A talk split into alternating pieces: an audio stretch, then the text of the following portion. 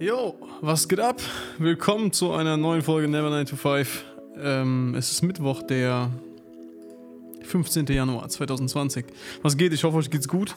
Ähm, mir geht's so lala. Ich hatte in den letzten Tagen wieder so ein, ja, so ein bisschen so, so ein paar Depri-Attacken, sag ich mal, so ein paar Phasen, wo ich mich wieder einfach nur ins Bett legen musste. Und das war auch der Grund, warum am Sonntag keine Folge kam. Ich hatte einfach, ich war äh, kraftlos und äh, habe es nicht auf die Kette bekommen, mich hinzusetzen und wollte auch ehrlich gesagt über nichts reden, sondern einfach nur Bett, Ruhe und ähm, nebenbei noch eine Ohrinsel am Laufen und das war's. So, ähm, heute kurze Folge wieder. Und zwar wollte ich mal mit euch über den nächsten Never 9 to 5 Drop reden und euch außerdem eine kleine Geschichte erzählen, die mir jetzt passiert ist mit einem Produzenten in China. Und ja, und wobei ich mal wieder was gelernt habe und daher dachte ich mir so, ey, okay, vielleicht ist es irgendwie hilfreich für einen von euch, wenn ihr mal vorhabt, in Zukunft was produzieren zu lassen. Ähm, ja, kommen wir gleich zu. Aber als erstes wollte ich euch mal ein bisschen erzählen, wie meine Woche so war und äh, was so abging hier im, im tristen, grauen Dorfleben. Boah, es ist ekelhaft draußen, ne? Das ist echt fies und ich versuche mir das irgendwie immer schön zu reden und trotzdem rauszugehen und so, aber boah, diese, dieser ekelhaft kalte Wind und alles grau, Matsch und die Wälder sehen einfach nur aus wie Scheiße und naja, ich war trotzdem draußen. Ich habe, ähm, wie ihr es vielleicht mitbekommen habt, äh, habe ich ja wieder ein bisschen ja, Lust bekommen, mehr auf YouTube zu machen und ähm, ich arbeite gerade an einem neuen Video. Und dafür bin ich momentan fast jeden Tag mindestens mal ein bis zwei Stunden draußen unterwegs und sitze im Wald. Denn es geht dabei darum, dass ich mich mal an der Wildlife-Fotografie versuchen möchte. In einer Welt voller Gröberts und Sieberts, äh, in denen es anscheinend ganz trendy zu sein scheint, eingesperrte Tiere zu fotografieren, hatte ich einfach mal Lust, selbst rauszugehen und mal herauszufinden, wie das so ist, wenn man ja wirklich mal ein wildes Tier fotografieren möchte. Und wir haben tolle Wälder hier, direkt, also direkt hier vor unserem Haus ist ein schöner Wald, wo sich auch einiges rumtummelt, von Wildschweinen bis Rotwild, alles Mögliche. Und ähm, ja, das, das wollte ich jetzt einfach mal testen und äh, das Ganze auch irgendwie so äh, in einem Video dokumentieren und dafür bin ich halt momentan ja, mit zwei Kameras unterwegs. Ich habe äh, meine Canon EOS R dabei, die, äh, mit der ich quasi filme. Ja, da habe ich das 35 mm 1.8 RF drauf, mit dem ich quasi fast alles gefilmt habe. Und dann habe ich halt meine Fotokamera, die Canon 5D Mark IV mit dem 70-200 ähm, drauf. Und jetzt wird der eine oder andere denken so, okay, was? Äh, Wildlife mit einem 70-200? Ja, das ist denke ich, auch so Teil der Challenge, die ich mir selbst gesetzt habe, so äh, jetzt nicht mal irgendwie mit einem 500 mm oder 600 mm äh, an Start zu gehen und, oder mir irgendwas auszuleihen, sondern wirklich mit dem, was ich gerade hier habe, zu probieren, ey, was ist möglich? Schaffe ich es überhaupt, irgendwas vor die Linse zu bekommen? Und es war echt eine, eine geile Woche, muss ich sagen, weil es mal für mich was ganz anderes war. Sonst war ich zwar sehr viel draußen und ich bin auch mit Sansa sehr, sehr viel unterwegs gewesen. Ähm, aber meistens waren das immer noch so kurze Spaziergänge oder wir sind mal da und da hingefahren. Und jetzt ist es irgendwie anders. Erstens, weil Sansa daheim bleibt, weil mit ihr geht gar nicht. Also, wenn sie dabei ist, dann, dann äh, ist ja klar, dass ich nichts vor die Kamera bekomme. Ähm, das heißt, ich lasse sie meistens jetzt daheim. Das ist ein bisschen zickig auch. Und äh, morgens steht sie immer dann unten an der Treppe und will los. Und dann muss ich sie leider enttäuschen. Tut mir auch im Herzen weh, aber wird ja auch wieder anders sein.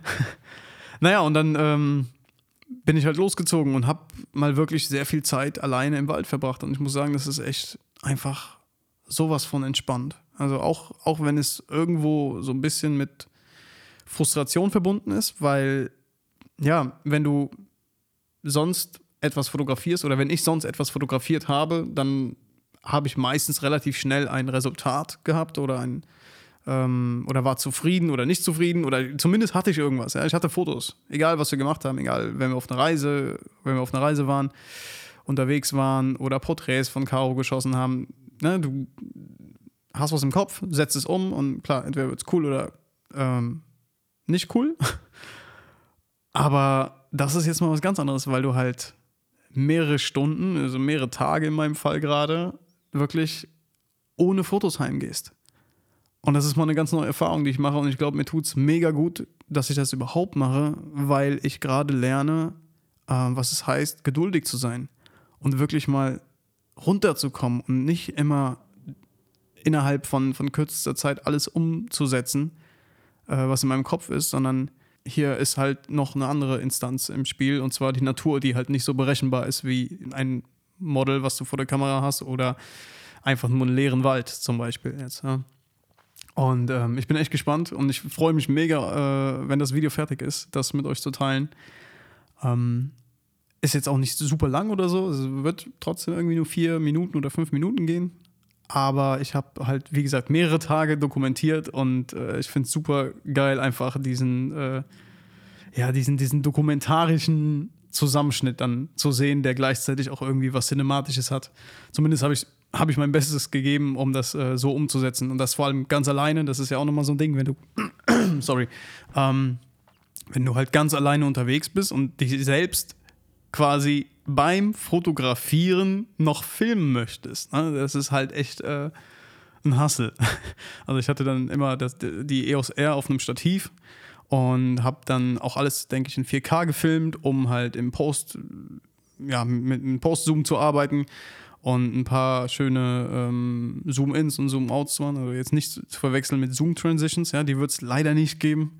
Aber, ähm, aber äh, trotzdem versuche ich halt irgendwie recht ansehnlich, ansehnlich, an, ansehnlich zu gestalten. Ja, ihr wisst, was ich meine. Also, ich hoffe, das Video ist in ja, ein, zwei Wochen online. Noch kann ich es nicht hochladen, weil ich halt noch nichts vor der Linse hatte. Ich habe mir sogar jetzt einen, einen Blatter gekauft. Äh, die, den Jägern unter euch wird das wahrscheinlich was sagen. Und äh, eventuell wird der ein oder andere jetzt sagen, äh, hast du es noch alle, du machst das falsch oder es ist die falsche Jahreszeit oder sonst irgendwas. Aber ich wollte es einfach ausprobieren. Jedenfalls ist das ein kleines, so wie so eine Flöte aus Holz. Und ähm, damit kannst du ein eine Rehkitz-Klage imitieren, wenn mich jetzt nicht alles täuscht. Das heißt, wenn ein Rehkitz in Not ist oder ähm, ja, irgendwann eine Verletzung hat oder, oder Hunger hat, keine Ahnung, ähm, dann gibt es ein gewisses Geräusch von sich. Und warte mal, habe ich das Ding hier? Ich hole das mal gerade. Moment. Okay, ich habe es gefunden. Ich mache jetzt mal den, den Sound vor, von dem ich denke, dass er der richtige ist. Es ist, ist nämlich auch eine Kunst an sich, äh, das richtig zu äh, oder da richtig reinzupusten, um den richtigen Sound hinzubekommen. Ich probiere es mal gerade. Irgendwie sowas in der Richtung. Jedenfalls habe ich mir ein paar Tutorials reingezogen und äh, ja, ich hoffe auf jeden Fall, wenn hier ein Jäger zuhört oder jemand, der mehr Ahnung hat äh, davon, dann kann er mir ein paar Tipps geben. Und also schreibt mir gerne eine Nachricht auf Instagram, äh, christian.marte.grab.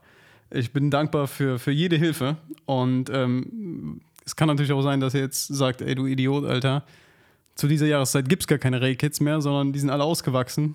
Ich weiß nicht, ich muss mich da mehr reinlesen. Jedenfalls finde ich es super interessant sich einfach mal so ein bisschen mehr mit der Natur zu beschäftigen und äh, diese ganzen Zyklen noch kennenzulernen und mehr über die Tiere zu erfahren. Ich muss mich halt da selbst auch jetzt mal reinlesen. Wie gesagt, das ist mein erstes Mal, mein First Try.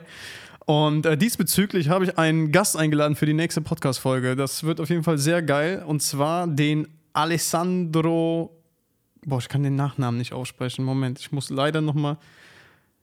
Skro, oder? Alessandro Skro. Ist wahrscheinlich serbisch oder sowas, ne? Auf jeden Fall, er macht unglaublich geile Bilder und hat äh, schon ja, so ziemlich alles aus der Tierwelt vor der Linse gehabt. Und ich äh, würde gerne mehr erfahren. Wir haben schon ein bisschen geschrieben. Er hat mir auch schon ein paar Tipps gegeben, zumindest wie ich es irgendwie schaffen könnte, vielleicht ein paar Rehe vor die Kamera zu bekommen. Aber ähm, ja, guckt euch einfach mal sein Instagram an. Ihr findet ihn unter ja, Alessandro XSGRO. Und er wird mein Gast sein in der nächsten Folge. Und wir sprechen so ein bisschen über, ja, über alles Mögliche, über die, über den äh, Fuchsgate, ja, und vielleicht auch über die echte Wildlife-Fotografie und wie das so ist als Natur- und Tierfotograf. Ja, bin ich sehr gespannt drauf. Wird geil. Und äh, ja, ich äh, arbeite weiter an meinem Video. Jetzt kommen wir noch mal kurz zu der Story äh, mit den Chinesen. Ja, also ganz kurz für die, die es jetzt noch nicht wissen, ich plane einen zweiten Drop, also eine zweite kleine Mini-Kollektion mit Never 9 to 5. Und wenn wir jetzt schon mal dabei sind, kann ich auch das ähm, Thema der, der neuen Kollektion quasi ähm, schon mal preisgeben. Und zwar wird es eine Hommage an Netflix sein. Und ich bin mega hyped, ohne Scheiß, äh, die Sachen an den Start zu bringen. Allerdings gab es, jetzt, gab es jetzt so ein paar Komplikationen. Ich wollte zum ersten Mal selber produzieren lassen, wirklich in China oder der Türkei. Habe mit unzähligen Händlern geschrieben, habe mir Samples machen lassen, aber habe dann feststellen müssen, dass dieser Prozess einfach langfristiger ist. Und es ist nichts, was du einfach innerhalb von einem Monat über die Bühne bekommst. Ja, also es fängt an bei, bei Samples bestellen von Korrekturen und ähm, ja, jeder, der schon mal mit ausländischen Produzenten gearbeitet hat, hat wahrscheinlich festgestellt, diese Leute, die nehmen dir nichts ab an, an Denkaufgaben. Du musst denen alles bis ins kleinste Detail perfekt erklären und äh, das dauert halt. Ja? Das kriegst du halt nicht so schnell hin. Und ich möchte halt dieses Jahr im März spätestens ähm, an Start gehen mit, der, äh, mit dem Drop. Und deswegen habe ich mich dazu entschlossen, kurzfristig doch noch einmal über deutsche Produzenten zu gehen, was mich natürlich mehr Geld kosten wird und ähm, natürlich auch weniger Profit äh, für mich bedeutet, aber ist mir im Moment egal, denn ich will es an Start bekommen, auf jeden Fall vorm Sommer. Und deshalb, ja, halt diese Entscheidung. Wenn ihr ähm, nichts verpassen wollt und auf jeden Fall etwas ergattern wollt aus dem Drop, dann empfehle ich euch mal auf never9to5.de zu gehen und eure E-Mail-Adresse äh, ja, in den kleinen News, in diese kleine Newsletter-Box unten einzutragen und dann bekommt ihr auch als erstes Bescheid. Denn diesmal wird es so sein, dass die Leute, die sich in den Newsletter eingetragen haben, die werden die Möglichkeit haben, die Sachen vorzubestellen, so dass auch jeder was bekommt. Ich hatte das letztens mit den Shirts halt das Problem, dass ähm, das BK-Design ziemlich schnell weg war und äh, ja, ein paar Leute halt dann rumgeheult haben, dass sie es nicht bekommen haben, obwohl sie eigentlich drei oder vier Tage Zeit hatten, das im Shop zu bestellen. Und ähm, deswegen machen wir es diesmal so für die, für die Never 9 to 5 Hombres, ähm, dass sie halt vorbestellen können und ähm, dann auf jeden Fall sicher ein Teil in ihrer Größe bekommen werden. Wird auf jeden Fall mega nice. Ich bin super, super gespannt.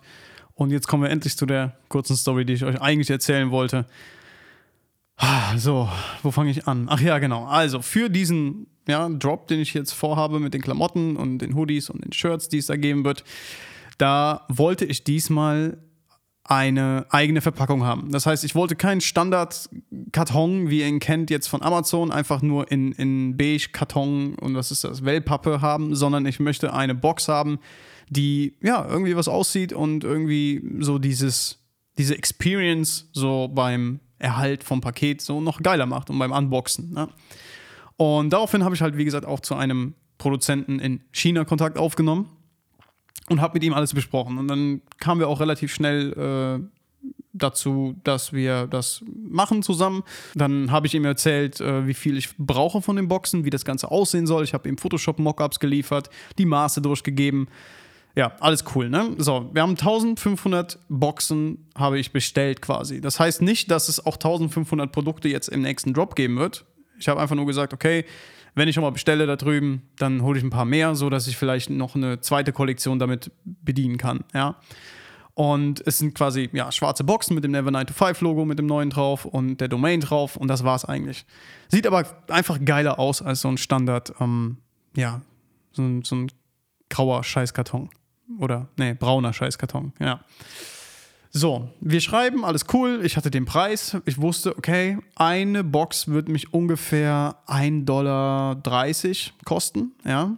Sprich, ich gebe quasi fast 2000 Dollar aus, ohne dass die irgendwie reinkommen. Das ist einfach nur, weil ich das Gesamtbild quasi ähm, dieses Verkaufs einfach schöner gestalten möchte und ich Wert darauf lege, dass ähm, ja sowas alles irgendwie zusammenpasst, ja, dass das Gesamtbild halt stimmt und ähm, dass du beim Auspacken, wenn du jetzt einen Pulli bestellst, irgendwie ein, gut, ein besseres Gefühl hast. Ja? Das kennst du, wenn, du, wenn du ein iPhone ausgepackt hast oder ein iMac schon mal ausgepackt hast. Apple kann das sehr, sehr gut, ähm, da einfach ein Gefühl zu vermitteln. So, und das war halt auch mein Ziel. Und ich wusste, okay, 2000 Euro, die sind weg, die sind jetzt da investiert, dann haben wir für 1500 Bestellungen quasi Verpackungsmaterial alles schön und gut. Und ich dachte, ja, okay, so Shipping kann ja nicht so viel kosten, so allerhöchstens 300, 400 Euro, wenn es hochkommt. Ich habe eigentlich mit, eigentlich habe ich eher mit weniger gerechnet. Und das lag einfach daran, dass ich mich gar nicht damit auseinandergesetzt habe, wie denn so eine äh, Fracht von China, Shenzhen, äh, nach, ja, nach Deutschland funktioniert. Und dann sagte er mir am Ende, also vor kurzem, vor zwei Tagen, sagte er mir, ja, okay, wir haben jetzt am Donnerstag äh, Chinese New Year. Und ich würde es gerne noch fertig bekommen und rausschicken, damit du das spätestens in zwei Monaten dann hast, ne? Per Schiff. Und ähm, dann sagt er mir so, okay, es gibt zwei Möglichkeiten. Entweder ähm, ich schick's nur nach Hamburg mit dem Schiff und du musst gucken, wie es von da dann woanders hinkommt. Zu, sprich zu meinem Fulfillment-Partner, der das dann alles verpackt und so weiter, die Bestellung. Ähm, das wäre die erste Option und die kostet 350 Dollar plus Taxes und Duty. Und dann habe ich beim Zollamt in Hamburg angerufen, habe denen die Situation erklärt und was ich bekomme und so weiter. Also was da geliefert werden soll. Und dann sagen die mir, ja, dann bist du beim Gesamtpreis ungefähr bei 850 Euro. Und ich denke mir so, was geht ab, Alter? Nur nach Hamburg. Und dann musst du noch von Hamburg schauen, dass du eine Spedition beauftragst oder selbst mit dem fucking Transporter da hochfahren und die Kartons darunter bringen. Ne? Hatte ich jetzt gar keinen Bock zu. Dann sagte er mir, okay, dann gibt es die zweite Option, Door by Door. Das heißt also quasi, die schicken es raus und es kommt da in Deutschland an, wo du es haben willst. Und die kostet halt 1015 Dollar. Und denke ich mir so, ja komm, also für 200 Dollar mache ich mir jetzt nicht den, den äh, Aufstand hier und, und fange an, noch eine Spedition rauszusuchen, dann geht noch was in die Hose oder die machen irgendwas kaputt, sondern dann ist alles versichert, Taxes sind, also Steuern sind mit drin und alles mit drin und dann macht es halt Door by Door. Nur dann stand ich halt da mit 1000, äh, also müsst ihr euch vorstellen, ich habe ungefähr 1800 Dollar bezahlt für die Ware und nochmal 1000 Dollar für den Versand. Und die Lehre, die ich einfach daraus ziehe, ist, dass wenn man drüben produzieren lässt, vor allem wenn man etwas produzieren lässt, was viel wiegt, und in diesem Fall waren es tatsächlich 700 Kilo, hätte ich auch niemals mit gerechnet, ähm, oder halt ja sehr viel Platz einnimmt, was in diesem Fall auch zutrifft, denn ähm, diese ganzen Kartons ungefaltet nehmen anscheinend 5 Kubikmeter ein. Das ist so ein kleiner Scheißcontainer voll ich war halt, wie gesagt, nie gut in Mathe und hab, ich hätte natürlich auch hingehen können und hätte mir einfach mal eine Skizze anfertigen sollen, wo ich die Maße des Pakets äh, habe und dann das mal 1500 nehmen. Hätte ich es auch vorher gewusst, aber ja, naja, lernt man draus, ne? Ähm, ja, Ende vom Lied. Das wird jetzt alles rausgeschickt und ähm, geht an meinen Fulfillment-Partner. Ich hoffe, die kriegen das hin, die Dinger zu falten bin sehr gespannt, weil die, wie gesagt, die sind alle komplett offen. Das sind quasi Kartons, die müssen noch ineinander gesteckt werden, quasi, ne? um daraus halt einen Karton zu machen.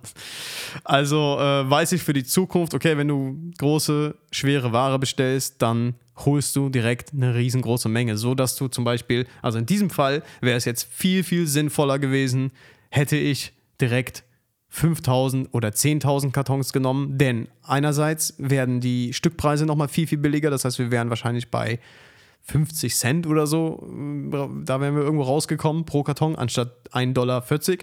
Und ähm, gleichzeitig lohnt sich dann halt der Versand auch, ja, wenn ihr was rüberschifft. Und ähm, ja, Shoutout an, an Sam Wang, das war mein Ansprechpartner. Trotzdem cooler Typ. Wie gesagt, die, die gehen natürlich davon aus, dass du sowas weißt. Ist ja auch logisch eigentlich, wenn du bei Alibaba etwas ähm, bestellst, bist du ja meistens, oder die gehen halt davon aus, dass du Erfahrung hast in dem B2B-Bereich und im, im Großhandel und äh, denken halt, du weißt das alles. Ja? Aber in dem Fall wäre ich halt froh gewesen, hätte er mir das am Anfang gesagt, dann hätte ich mir das vielleicht nochmal überlegt. Egal, wir haben auf jeden Fall coole Boxen am Start. Und ähm, die sehen echt nice aus, komplett schwarz mit weißem Logo drauf. Und äh, ich bin echt gespannt, wenn ich mal selbst einen in der Hand haben werde. Ja. Also, ich wünsche euch was. Wenn ihr ähm, mir Tipps geben wollt, ja, wie, wie ich jetzt äh, mit meinem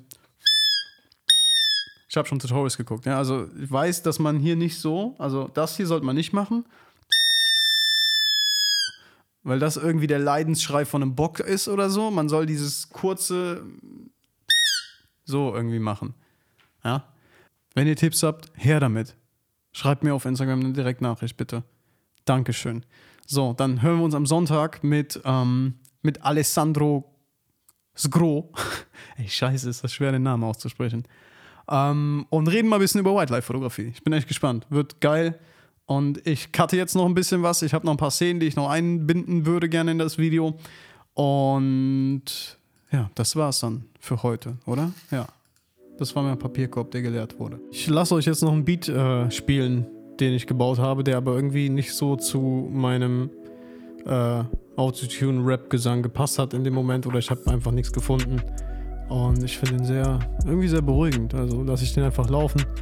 Ich hab, wie habe ich den genannt? Astronomus. Astronomus. Keine Ahnung. Tschüss.